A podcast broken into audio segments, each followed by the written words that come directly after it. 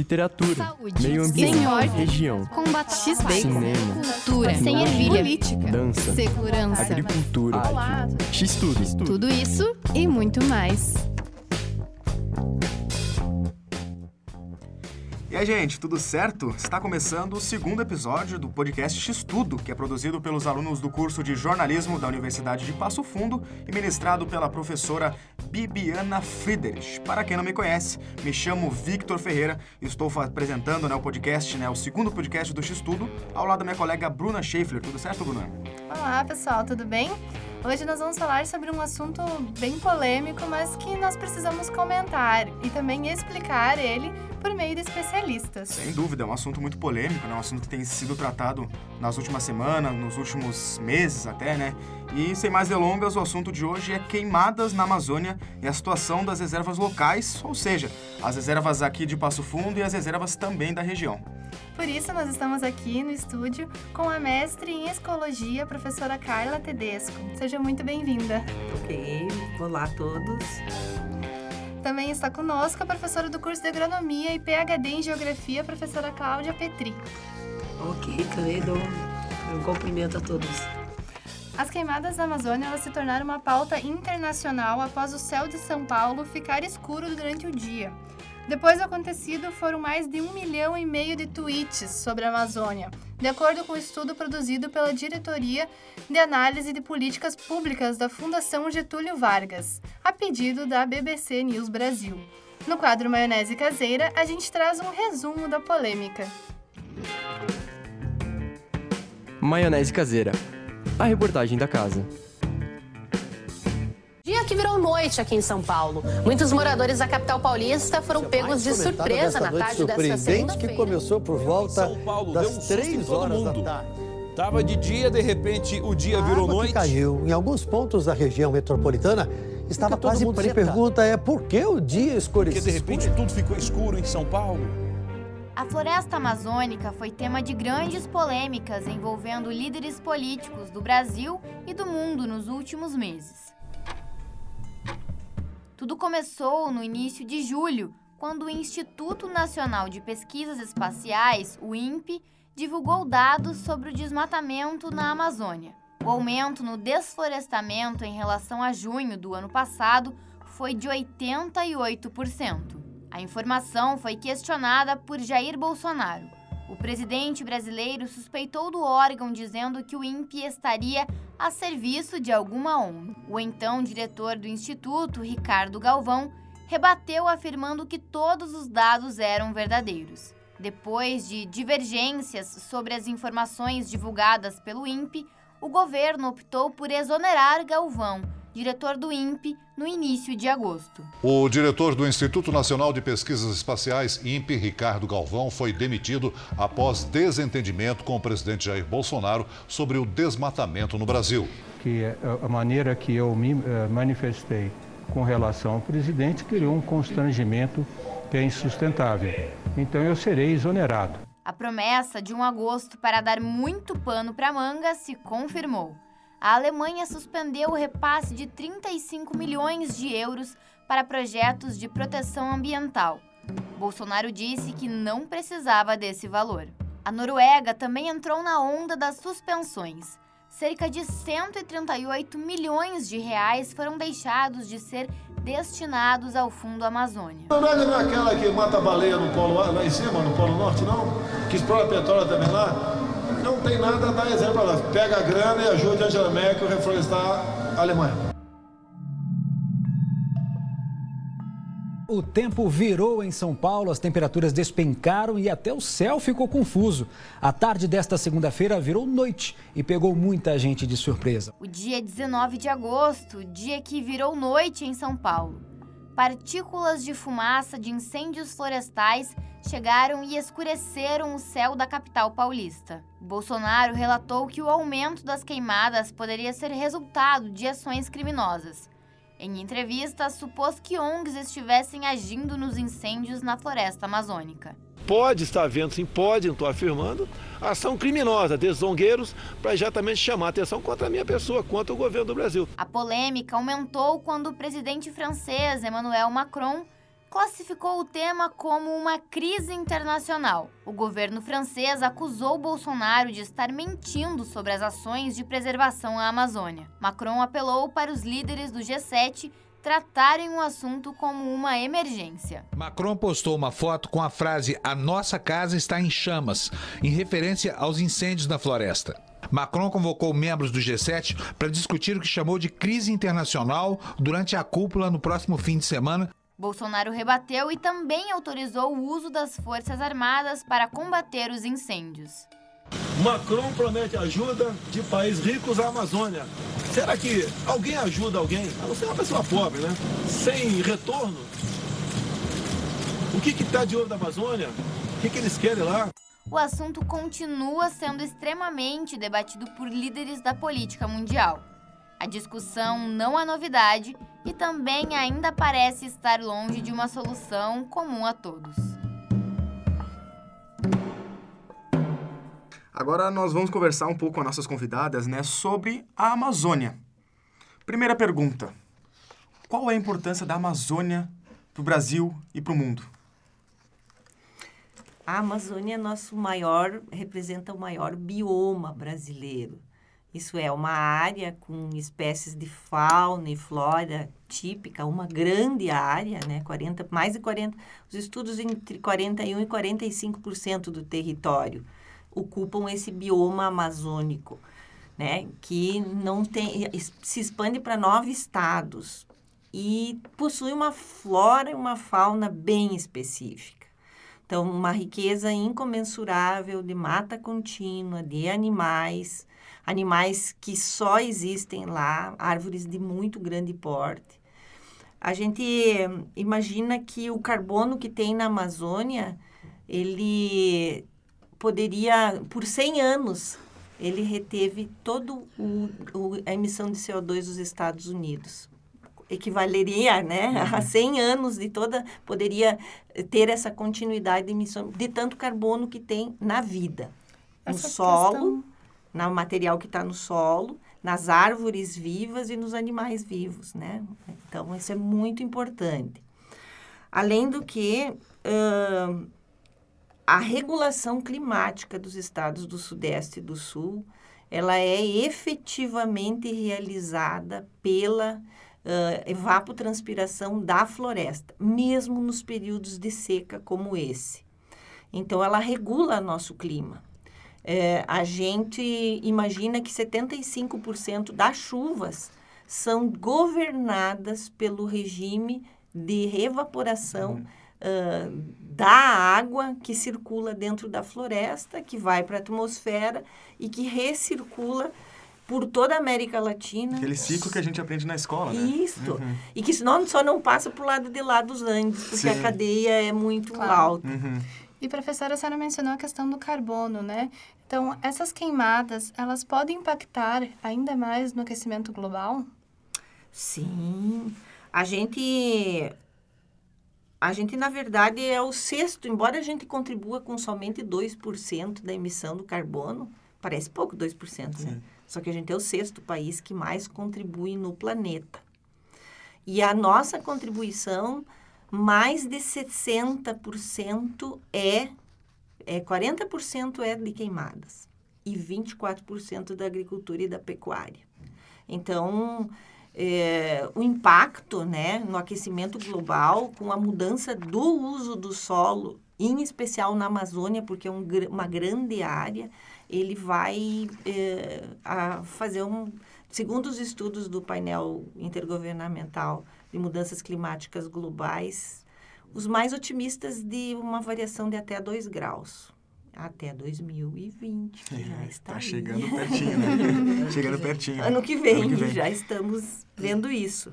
É, trazendo alguns dados também, ah, de acordo com o Instituto Nacional de Pesquisas ah, Espaciais, né, o INPE, gerados através de imagens de satélite, as queimadas no Brasil aumentaram em 82% né, em relação ao ano passado, o ano de 2018. Se compararmos o mesmo período de janeiro a agosto, foram 71 eh, mil focos esse ano, contra 39 mil no ano passado. Então é um número muito alto uh, e esta é a maior alta né, uh, no, de número de registro em sete anos no país.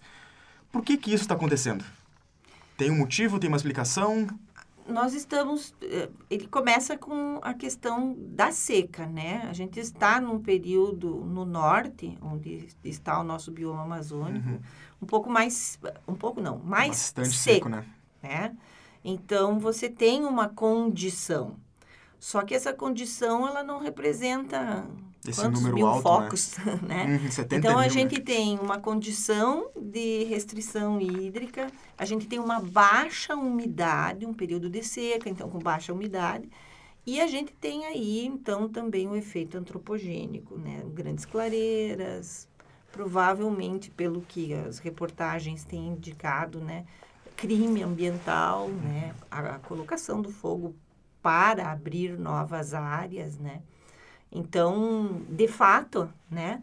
ãh, a gente tinha uma um serviço amazônico de a gente tem uma brigada nacional de proteção ah, contra o fogo né e, e tem inúmeros ah, formações no Brasil que podem trabalhar nessa lógica mas a gente teve né aí uma restrição aí do, de verba no Ministério do Meio Ambiente a gente teve uma série de políticas que não mantiveram, não foram na direção de preservar, né? A gente sabe, mesmo aqui no Sul, nossos colegas que estão nas reservas, né, na, na, nas áreas protegidas próximas, eles têm formação contra, né, eh, de brigada anti-incêndio, Sim. assim, né? Nós São- vamos falar delas daqui a pouquinho, inclusive. Eu queria só falar sobre a Amazônia, que vocês não falaram, a questão humana. Uhum, É, eu fiquei, no meu doutorado na França, impressionada quando o Philippe Descolat, que é um antropólogo, ele falou que a Amazônia é o jardim dos índios. E é uma ignorância absoluta nesse país. A Amazônia é o jardim dos índios. Foram eles que fizeram.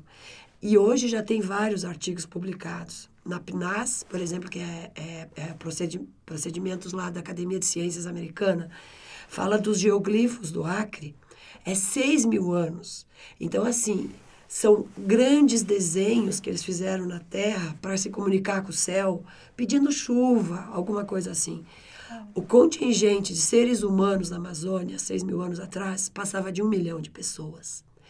Os arqueólogos estão descobrindo coisas maravilhosas. O índio sabia viver com a floresta, foi ele que criou a floresta. Há 6 mil anos atrás, era uma floresta de bambu. É Ele deles, né? que criou a floresta de cedro, mogno, castanha do Pará. Eu, eu fiquei indignada como ser humano brasileiro, fazendo doutorado e não sabia disso. E o exterior sabe disso. E nós aqui, é, é simplesmente, é, o que passa a informação é algo que não é o que é, é real. Parece que sempre esteve lá, né? Sim, é algo que... É, e é como assim, como se a gente não lembrasse que o índio está lá. A gente lembra do ser humano animal, vegetal, micro-organismo e tal. ser humano. E, e a floresta, aqui no sul, a gente tem rocha. Tu faz uma agricultura, tem erosão, ainda a rocha vai tentar criar solo. Lá não tem rocha para isso. Quem faz o solo é a, a árvore e as folhas que caem. A partir do momento que tu retira, tu não tem mais solo. E aí, cadê os cientistas do solo para falar isso ou para serem ouvidos? Nesse momento, é, a questão é essa.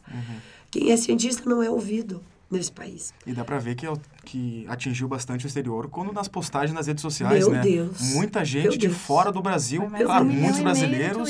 Não. e muita gente fora do Brasil revoltado com a situação. É Então uma dá pra ver, vergonha. né? Quem estudou fora e que tem contato com as universidades, o pessoal está envergonha. Eu tenho vergonha de dizer que isso está acontecendo, porque não tem, não tem loja ci- científica, não tem lógica Não tem porquê. nenhuma. Sabe? Então, é, a gente está perdendo justamente a questão da biodiversidade em todos os sentidos. Existem povos que são isolados, que a gente não sabe a língua deles e que a floresta está inteira porque é a casa deles. Então, assim, a gente esqueceu tudo que a gente aprendeu com eles. Tudo, tudo. Exatamente tudo.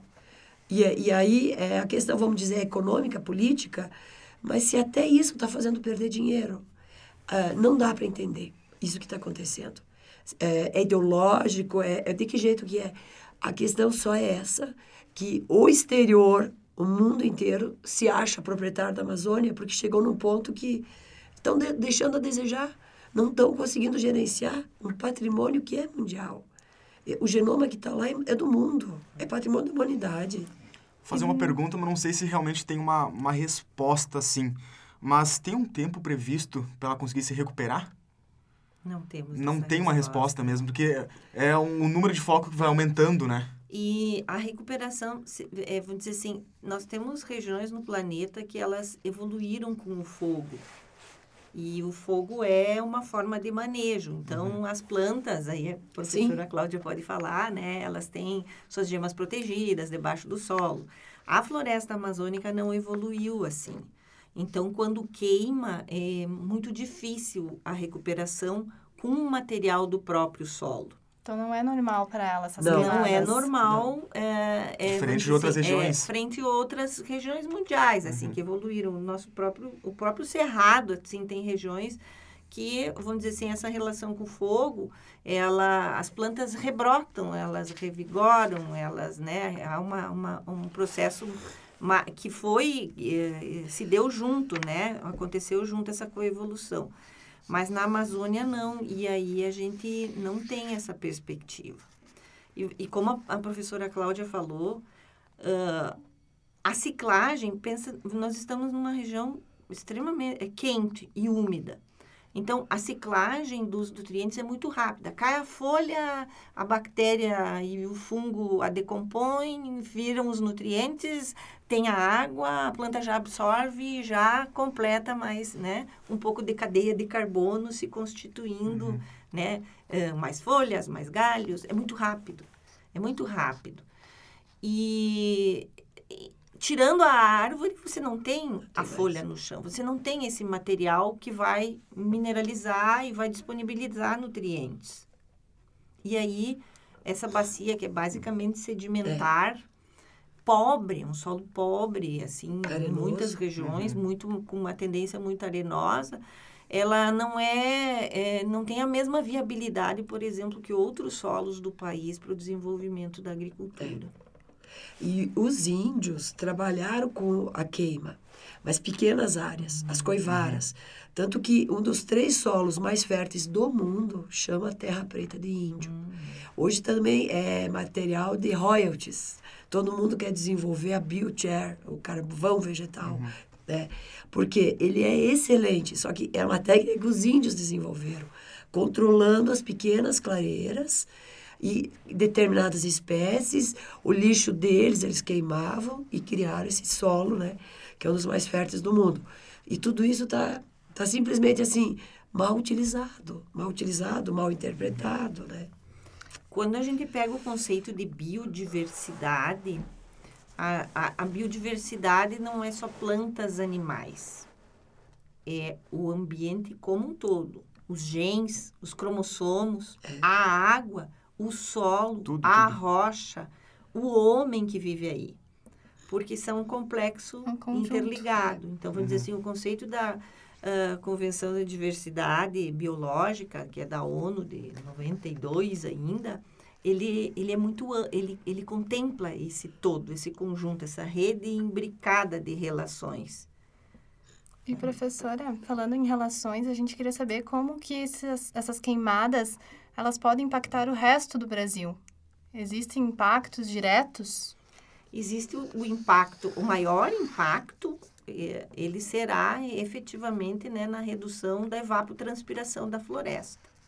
Né? A longo prazo, isso é um impacto. A curto prazo, a gente viu esse incidente em São Paulo. Muito uhum. material particulado, né? Muita é. poeira no ar que, né? é, uhum. que acabou né, deixando uh, sendo... Mas a, o maior impacto é, ao longo do tempo, a redução da quantidade de água na atmosfera, que é carregada pelo quê?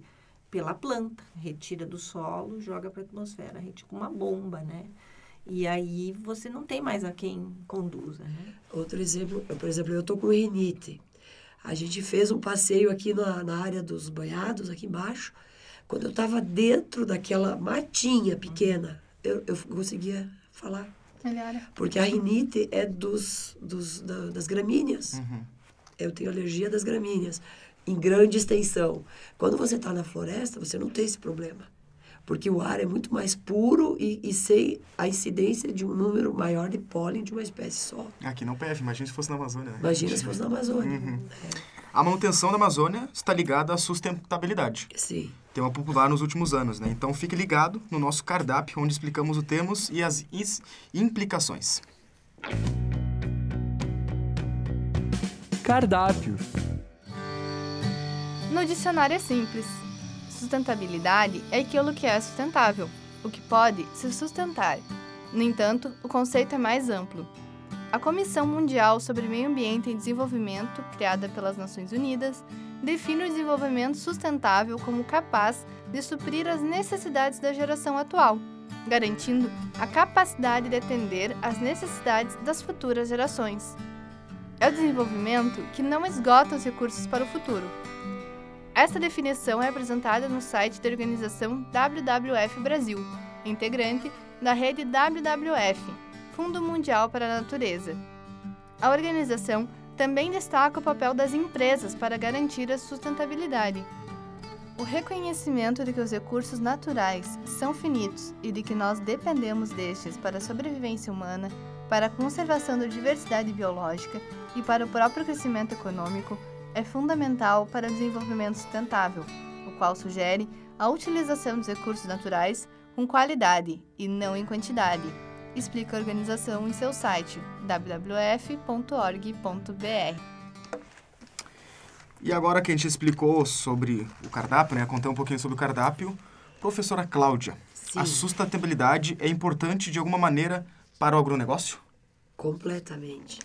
A, a, só que é um equívoco, né, Vitor? É, atualmente, é, é, é, não é equívoco, é uma desinformação, uhum. bem típica da época de fake news, Sim, né? natural. Não existe fake news, existe desinformação, segundo uhum. a Unesco. Quando você clica lá e você manda uma notícia que não é verdadeira, que você não checou, é porque você acredita. Aquela mentira é a tua verdade. Então, uhum. Então não existe fake news, existe desinformação, certo. até você provar.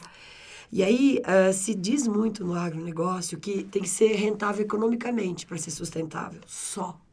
Uhum, só. só. Você pede para alguém, é, é sim, ganha tanto por hectare.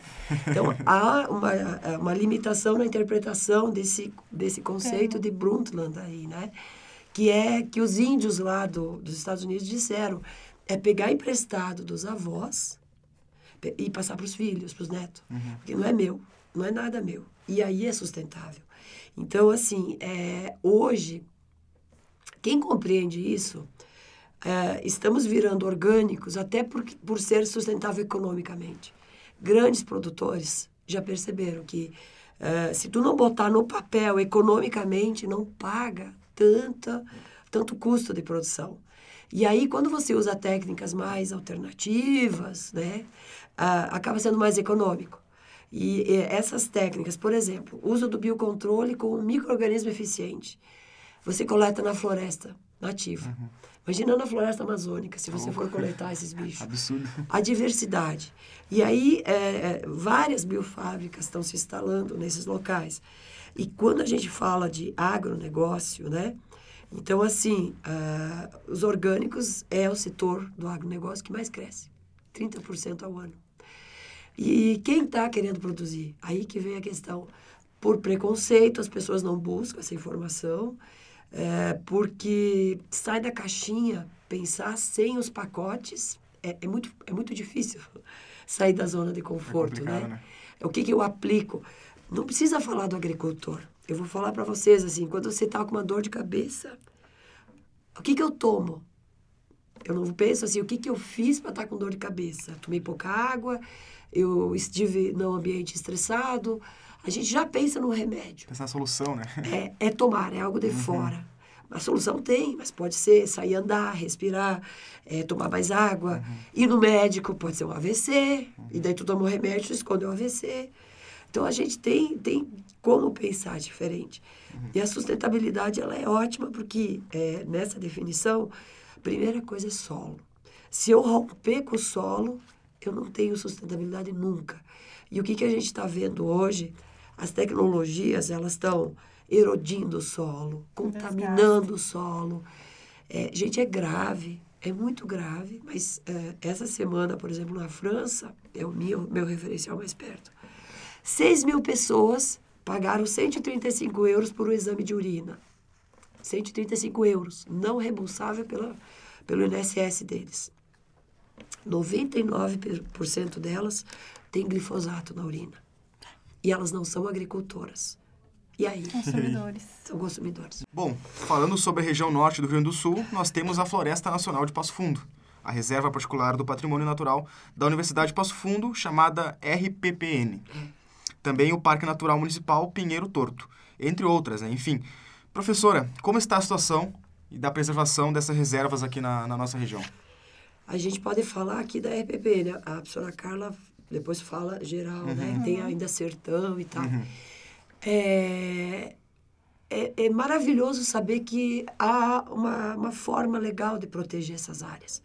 Então, assim, há um custo de fazer a RPPN, mas ao mesmo tempo é, dá um alento. É uma alegria saber que a gente conseguiu engessar uma áreazinha para ela não né? ser mais gente, né? desmatada, né? tão perto da gente.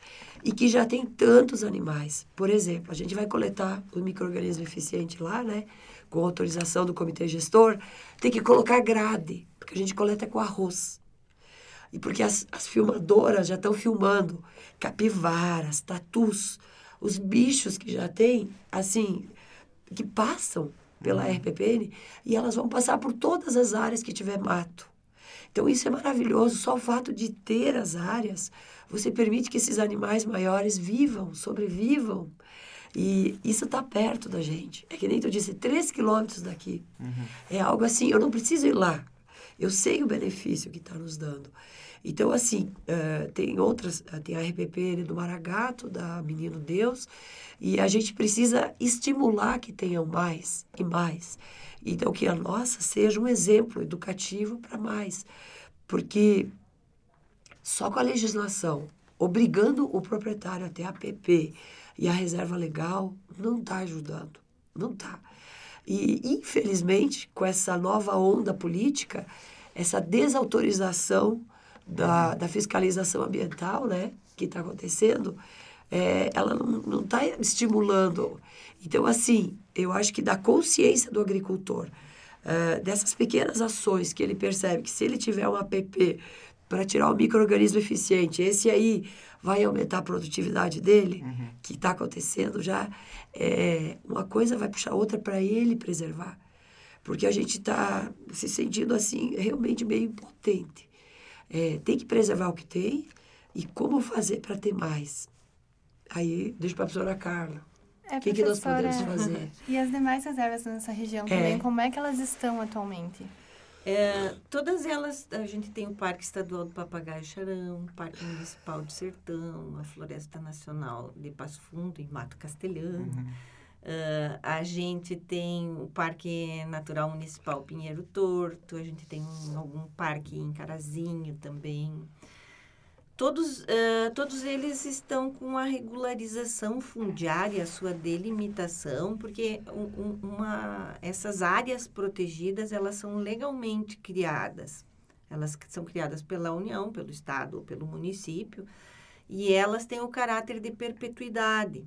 Quer dizer, não é para fazer num dia e desfazer no outro, que daí também não, não adianta nada, né? Então, ela tem uma legislação protetiva, né? Que bom. É, é uma legislação que ficou 10 anos tramitando, né? E a gente tem 12 categorias em especial desse tipo de unidade, chama unidade de conservação, essas que a gente está falando, né? E o estímulo é para que os produtores rurais uh, que têm isenção, enfim, de impostos, eles possam estar tá usando a área isso, de reserva legal isso. e de APP para transformar essas áreas em áreas de reserva particular do patrimônio uh, natural. Porque é, uma, é por vontade própria que é possível uh, esta categoria de unidade de conservação.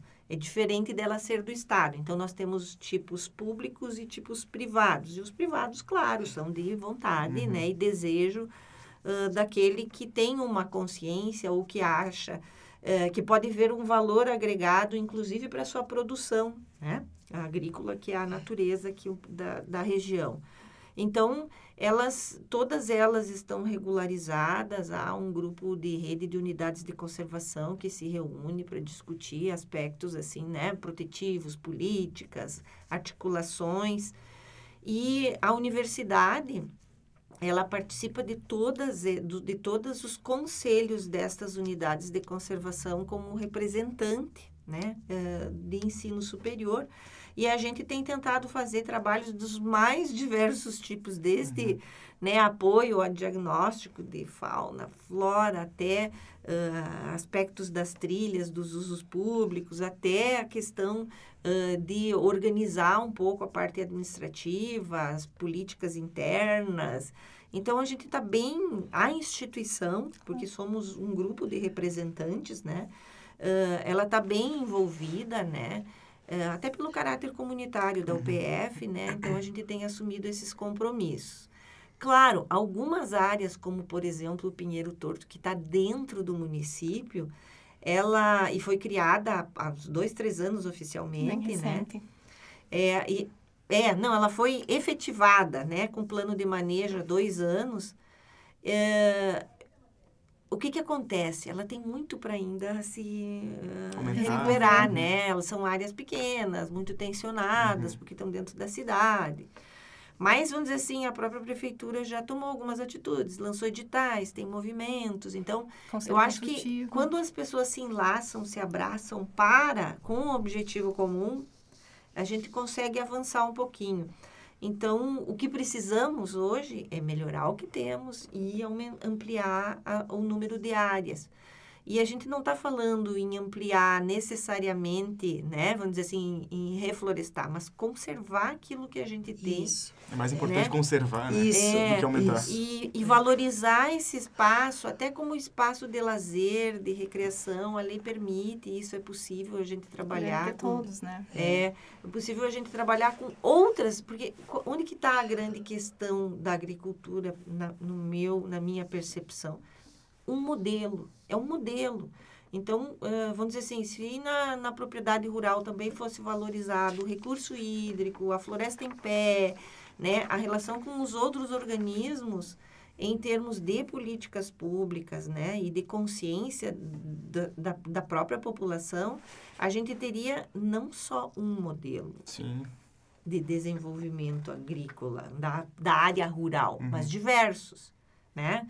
Incluindo rotas turísticas, incluindo rotas né, para visitação, áreas de lazer. A gente teria outras questões que valorizariam o que a gente tem de ambiente natural e junto com o ambiente produtivo, que é uma vocação também da região. Né? Então, acho uhum. que o modelo é, é, é, é, discutir o modelo de é agricultura. Modelo. É o modelo. E, por Sim. exemplo, falando nisso, a gente tem a Fazenda da Toca, em São Paulo, que é 2 mil hectares. Sim orgânica, com a floresta em pé, grupo Pão de Açúcar. Então, fazendo propaganda, não, estou só dizendo, são empresas grandes, interessadas, né? interessadas que acharam outros modelos, outros modelos. e é economicamente viável. Então, uhum. para finalizar este episódio, nós temos algumas dicas para quem está ouvindo. Dica do chapeiro! Isso aí, eu vou começar a dica minha é uma dica de livro que eu, quando eu li, acho que pelo menos uns dois anos atrás, eu gostei muito, que é A Queda do Céu. É um escritor uh, escrito a partir de palavras do xamã, porta-voz do povo Yanomami, é o Dave Kopenawa. Uma palavra meio difícil, né? É, é uma das grandes obras do, do século para mim. É um, um, livro muito bom que dá para entender e refletir sobre o contato do homem branco com os povos indígenas e a destruição florestal uh, da, da parte da, da Amazônica, né? Então é um livro que relata, é um relato dele mesmo, né? O Davi, ele relata e faz questionar sobre os avanços do progresso a qualquer custo. Então é, eu, eu curti muito esse livro. Sim, então o pessoal que está nos Hã? Já quero ler também. Já pode ler, porque é uma, uma, dica muito boa. É A Queda do Céu, o nome a do livro. A Queda do Céu. A Queda do Céu. Sim, todos anotando. Então, Já anotando. O pessoal que está nos escutando também, se quiser anotar, é. deixar anotadinho, é uma dica muito boa para o pessoal quiser entender um pouco mais, né? Uma visão de quem está lá. É. E a minha dica é o documentário Uma Verdade Inconveniente, ah, de 2006. É um dos mais famosos sobre o aquecimento global. E neste filme, o ex-vice-presidente norte-americano Al Gore apresenta dados e uma análise do tema. explicando possíveis consequências do aquecimento global. Eu assisti alguns anos atrás, fiquei um pouco assustada, inclusive, me foi algo que me marcou muito. Já e tem ele ganhou. Atualizado. Tem atualizado, tem então atualizado, já temos mais uma dica. Mais uma dica aqui. Já tem atualizado. E ele ganhou, inclusive, o Oscar da categoria de longa-metragem É. de documentário. Então, Isso. professoras, vocês têm alguma dica cultural relacionada ao nosso assunto? A Vida Secreta das Árvores, Peter von Leben. É um livro que já tem em português. Ele foi, ah, como as árvores são irmãs, mesmo espécies diferentes, e ele dá explicações baseado no. Ele era guarda florestal na Alemanha, e as árvores têm uma rede, uma web embaixo. Elas ajudam plantas de outra espécie a sobreviver. A gente tem vontade de chorar quando a gente vê a conversa da, da- de uma floresta. De- muito maravilhoso. A Vida Secreta das Árvores. Anotado também. Eu tenho um livro muito antigo que vem. ah, Walden, A Vida nos Bosques. Ai, Muito bom. Isso. E foi o- na década, no- na época do movimento hippie, ele se isolou né, numa mata, então Uhum. é a reflexão dele acerca da vida, e aí começa, assim, realmente o movimento ambientalista. E um filme, Nosso, não, Nosso Planeta, não, é, é Uhum. da Netflix, Da um do- Netflix, um, é um documentário. é muito lindo, assim, Uhum. é romântico de ver, né, e é bem legal. De fácil acesso também. Também. Uhum. Bom, chegamos ao fim né, do mais um episódio, nosso segundo episódio do, do podcast. Lembrando, é feito por alunos do curso de jornalismo. Eu, Victor Ferreira, Bruna Schaeffler, Camila Pelim também na, na produção, né? Na O parte, Luiz na também, que parte técnica, o. Luiz também, né? Que é outro companheiro nosso que foi para Portugal fazer intercâmbio. Enfim, agradecer muito às nossas convidadas, Carla Tedesco e a Cláudia Petri. Para mim, esse podcast foi quase uma aula, aprendi muito com vocês. Agradecer, agradecer a participação de vocês nesta edição e convidar que o, o X-Tudo está aberto, a portas abertas, a hora que vocês quiserem voltar. Com certeza a gente tá, vai aguardar Parabéns pela vocês. iniciativa, Vitor e Bruna e toda a equipe. Vocês estão de parabéns. Obrigado. Muito obrigada por terem participado conosco. Lembrando mais uma vez, a técnica é do Alisson Costela. E a cada duas semanas, os nossos episódios são divulgados no Facebook do Núcleo Experimental de Jornalismo, NextJor, FAC UPF, e também no Spotify X, tracinho, tudo. Até mais, pessoal. pessoal. Até mais.